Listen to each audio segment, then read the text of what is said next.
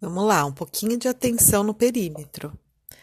Né? Essas figuras que estão aí, é, tem quadrado, tem retângulo, a gente consegue deduzir a medida dos outros lados que não estão marcados, né? Por exemplo, a primeira figura tá lá, 8 metros, né, na parte de baixo. Se é um retângulo, a parte de cima também tem a mesma medida.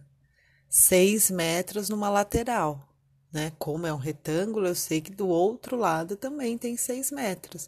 Então, é a soma de todos os lados. Tem gente que está somando só os dois lados, como se a figura fosse um L, né? Cuidado.